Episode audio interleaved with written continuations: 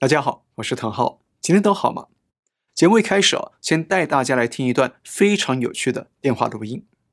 这是两位住在上海的外籍女士和疾控中心人员的互动对话。那疾控中心通知两位女士要准备离开住处，前往方舱医院隔离。但是两位女士强调，她们都是健康的，她们跟邻居已经决定不愿意去方舱医院里增加被感染的风险。We will stay, we won't go. 疾控人员继续死缠烂打，追问他们为什么不愿意离开呢？那这时候，另一位讲着流利的美式英语的女士啊，发威了。Because because we don't want to get COVID. Because it's safe. You are putting us in danger. It's you are endangering us. Who is it? Are you police? CDC? Who are you? I'm CDC. Well, your CDC does not know how to run a country. You are making us dangerous. It's You want us to die in China? To get COVID and die because you think this is the right way to make us go with other sick people? The CDC doesn't go to medical school. You guys don't know how science works? Okay, I see. You don't see. 经过一段时间的攻防之后，疾控人员被两位女士质疑的武力招架，最后祭出了大绝招——装死。 Can you hear? yes. Wait. Wait, can you hear? Yes. Are you there? No. Wait. Wait. Hello? Oh, so suddenly the phone stops working. How convenient. Hello? Are Hello, you hello. there? Hello? Hello. Hi. Hi. Wait, wait. We're here. We're here. We're hear? waiting for you to respond to tell us what what the truth is of this situation because we are safe. Wait. Hello? What a fucking cunt. Can you hear? Yes. Yes, we can hear, and we know you can hear too. Stop acting. Stop pretending. Stop lying. 好，看到了吗？中共官员呢、啊，显然都是训练有素，非常熟悉电话礼仪啊。就连人家问你还在不在线的时候，都还会很贴心的回答说“我不在”。那我们不清楚这两位女士最后怎么样，但是呢，那位痛批中共防疫政策的美国女士啊，他不但呢、讲的句句在理，直接戳破了中国疫情最大的风险来源不是病毒，而是中共当局的无能与缺乏专业。让疾控人员尴尬的啊，不知道怎么回答，而且呢，他还非常敏锐的看穿了中共官员的装死伎俩。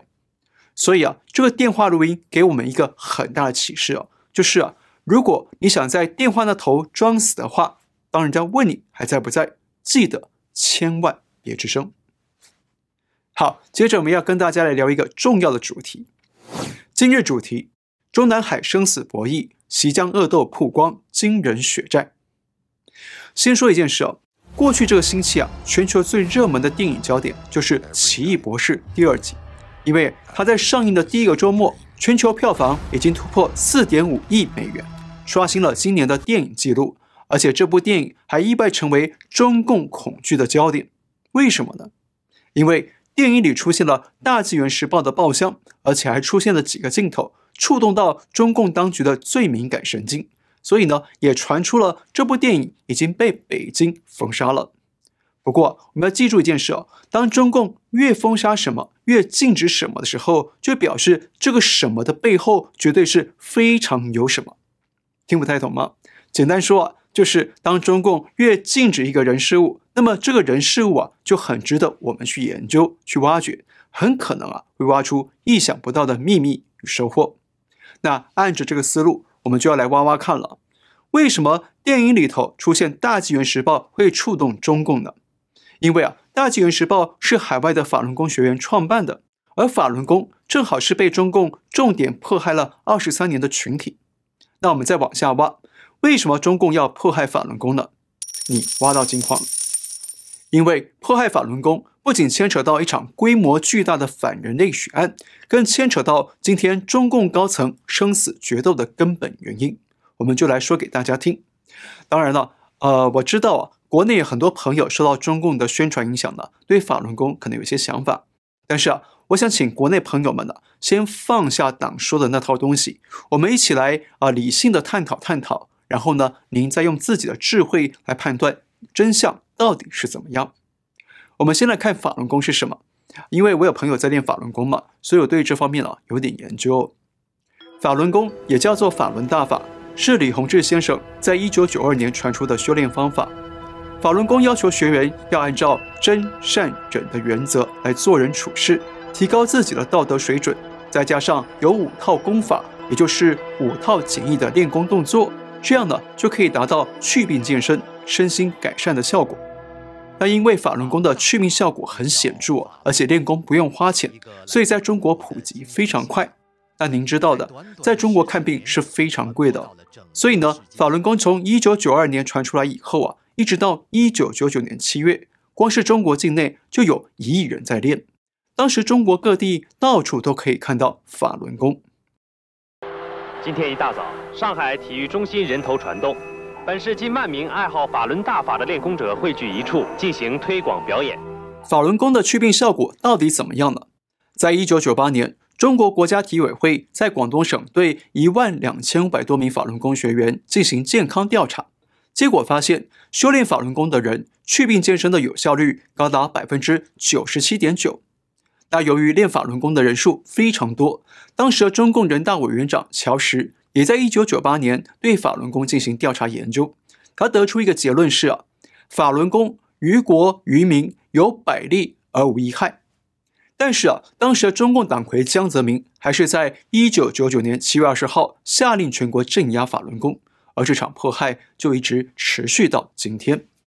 不过巧的是哦，法轮功是在一九九二年五月十三号对外开船的。那今天呢是二零二二年五月十二号，正好已经三十年了。那法轮功虽然在中国遭受迫害，但是在海外啊已经广传到一百多个国家。好，说到这里啊，相信你一定好奇哦。既然法轮功不花钱又可以改善身体健康，那江泽民为什么还要迫害法轮功呢？那这场迫害又是怎么跟今天的中南海宫廷斗争有关系呢？我们先来看啊，江泽民为什么要搞迫害？首先要知道一件事哦，当年中共中央政治局七个常委全部都看过法轮功的书，那有的常委自己啊或者家人也在练法轮功，所以他们很清楚。法轮功就是教人做真善忍的好人，同时呢，改善身心健康的气功。因此，当初江泽民啊要发动迫害之前，七个常委里头有六个都反对，只有江泽民自己同意。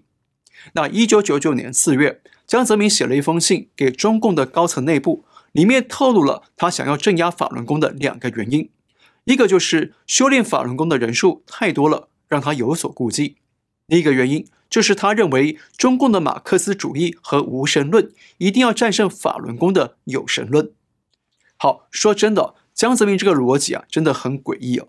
的确，一亿人修炼法轮功啊是不少。不过，如果中国十几亿人口有一亿人都是遵守真善忍，都是重视道德和品行的人呢、而且呢都还是健康良好的人，那这样不好吗？这样不是对社会更有好处吗？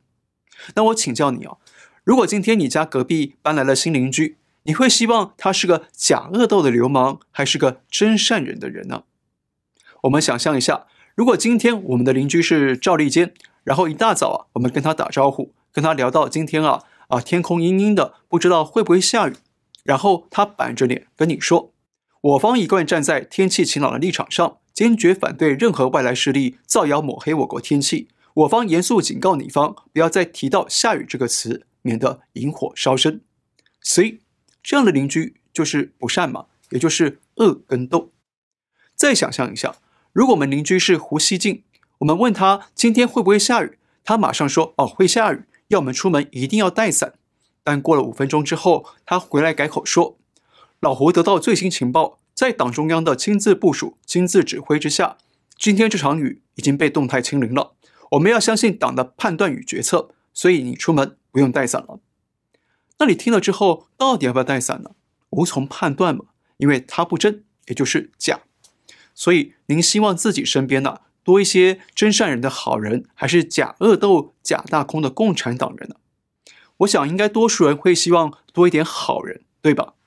因此啊，江泽民坚持迫害法轮功，也就表明了他要除掉善良的人，要保护假恶斗的坏人。原因是他担心这群好人可能会跟他争夺群众的支持，会影响他的政权稳定。那这也难怪啊，为什么后来中共官场从上到下都是严重贪腐、无恶不作了？因为好人呐、都没了。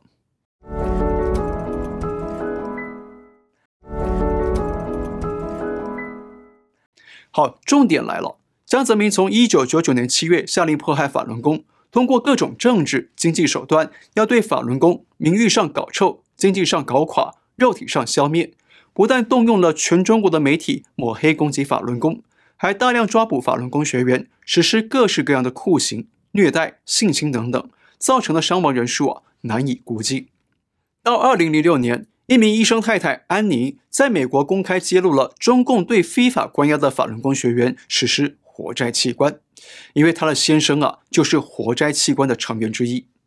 中共下令各级医院把法轮功学员当成活体器官库，对活人强行摘取器官，卖给需要移植器官的海内外病患。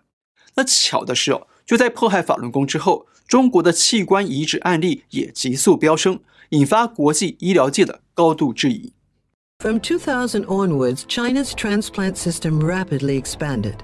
At the same time, the authorities conducted a violent campaign to eradicate the Buddhist Qigong and meditation practice Falun Gong, which is practiced by millions in China. As the labor camps, black jails, and prisons filled with Falun Gong practitioners, so the volume of transplant operations dramatically increased. These rapidly available organs could not have come from death row prisoners alone. 后来，中共军方的前后勤部卫生部长白书忠也坦白说，活摘器官就是江泽民下的令。当时是江江主席啊，有一个批示的话，就是说，嗯，啊，说开展这些这些这这些这个这个这些事情，就是器官移植。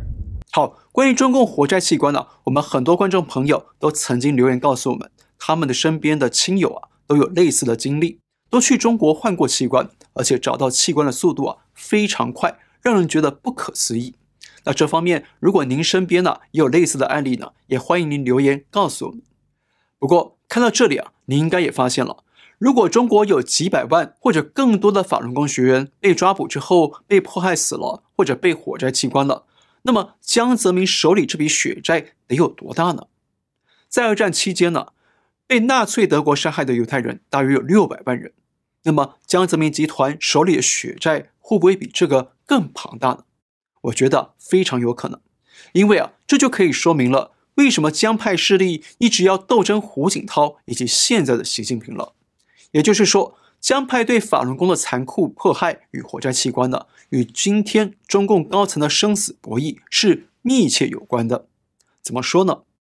先考你一个问题哦，你觉得习近平是怎样当上中共接班人呢？是因为他演讲都不会讲错字吗？没有可以奉为金科玉律的教科书。颐指气质的教师爷，还是因为习近平有过人的体力，可以成为国家劳动典范呢？因为我那个时候扛二百斤麦子，十里山路我不换肩的。其实啊，习近平能够成为中共第五代领导人，最大的主因啊，是他看起来人畜无害。你还记得吗？我们过去说过，江泽民之所以交棒给胡锦涛，是因为这是邓小平当初的遗嘱，告诉江泽民要让胡锦涛接班。这就是所谓的隔代指定接班人。当然，江泽民啊是不服气的，因为他知道自己手里有迫害法轮功的巨大血债。那如果胡锦涛上台之后要给法轮功平反，那这笔账一定会清算到江泽民头上来。这样呢，他退休后就会寝食难安。所以江泽民就动用他所有江派的势力架空胡锦涛，整整十年呢，胡锦涛都是政令不出中南海。也就是他的命令下达之后，很多都没办法转达出去或者落实到基层里。而且江派还曾经派人暗杀胡锦涛至少三次，因为他们希望解决掉胡锦涛，换上江派的曾庆红或者薄熙来来接任党魁，这样就可以保住他们的权力和财富，同时保住他们迫害法轮功的血债不会被追究与清算。那打到最后啊，因为胡锦涛得安排接班人了。但江湖双方又都不希望是对手人马来接班，所以呢，最后啊，江派和胡锦涛达成妥协，让习近平来接班，因为他是最没有派系色彩，也没有派系实力当后台，看起来最人畜无害，不会对双方构成威胁。那换句话说，习近平接班是两大派系折中妥协的结果。但是没想到啊，江派是心怀鬼胎哦，他们表面上妥协，愿意让习近平接班，但其实背地里已经在策划一场暗杀政变行动。他们要除掉习近平，安排迫害法轮功非常残酷的薄熙来接任党魁，让江派再次控制整个中国。那后来这场政变阴谋在二零一二年三月被薄熙来心腹王立军出逃到美国领事馆后对外曝了光，也传到了胡锦涛的耳朵里。所以后来啊，胡锦涛与温家宝决定先发制人，在他们卸任前拿下了薄熙来，把江派的王储给端掉了。同时呢，胡锦涛再把自己的政权、军权和党权全部交给习近平，来个裸退，等于是告诉习近平说：“大哥啊，已经尽全力帮你了，以后呢就 good luck，祝你好运了。”所以呢，为什么习近平在二零一三年上任之后啊，就立即展开前所未有的反腐斗争，清洗大批的贪官污吏？就是因为他要对抗江派的夺权行动，一方面保权位，二方面保性命。而且呢，这些被抓的贪官污吏大老虎们呢，都有两个特点：第一，都是江泽民提拔的人；第二，他们都有参与迫害法轮功。为什么这样呢？因为当初江泽民想要迫害法轮功，遭到党内的群起反对，所以呢，他就一意孤行的硬干，要求党内的官员只要愿意跟着他迫害法轮功，就可以获得提拔。而且呢，纵容他们贪腐不追究，江泽民就是用这套腐败的手法建立起他的江派集团。所以江派集团呢，几乎人人手上都沾着法轮功的血。但是胡锦涛没有迫害法轮功，习近平也没有，所以他们反而成为江派的顾忌。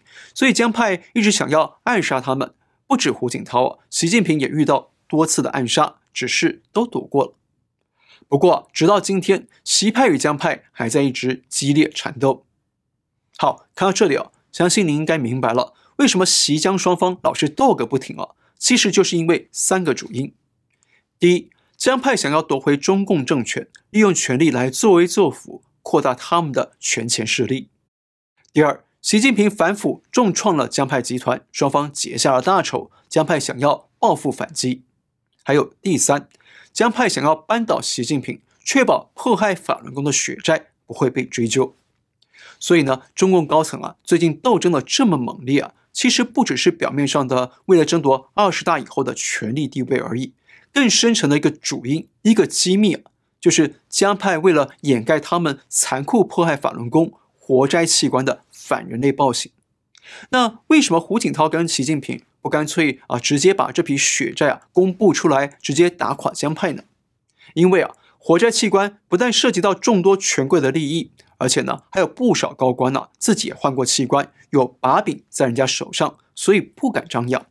而且这么庞大、这么残酷的犯罪，如果公开出来，那会让中共在海内外都面临围剿，会动摇党的政权。所以呢，直到现在啊，西江之间始终都在台面下过招。没有启动这个核弹级武器。当然了，中南海目前的权力斗争啊，不是只有习派和江派，还有李克强为首的团派，也就是共青团派系以及其他的势力。但是江派和习派之间的争斗啊，可以说是最激烈也最刀刀见骨的。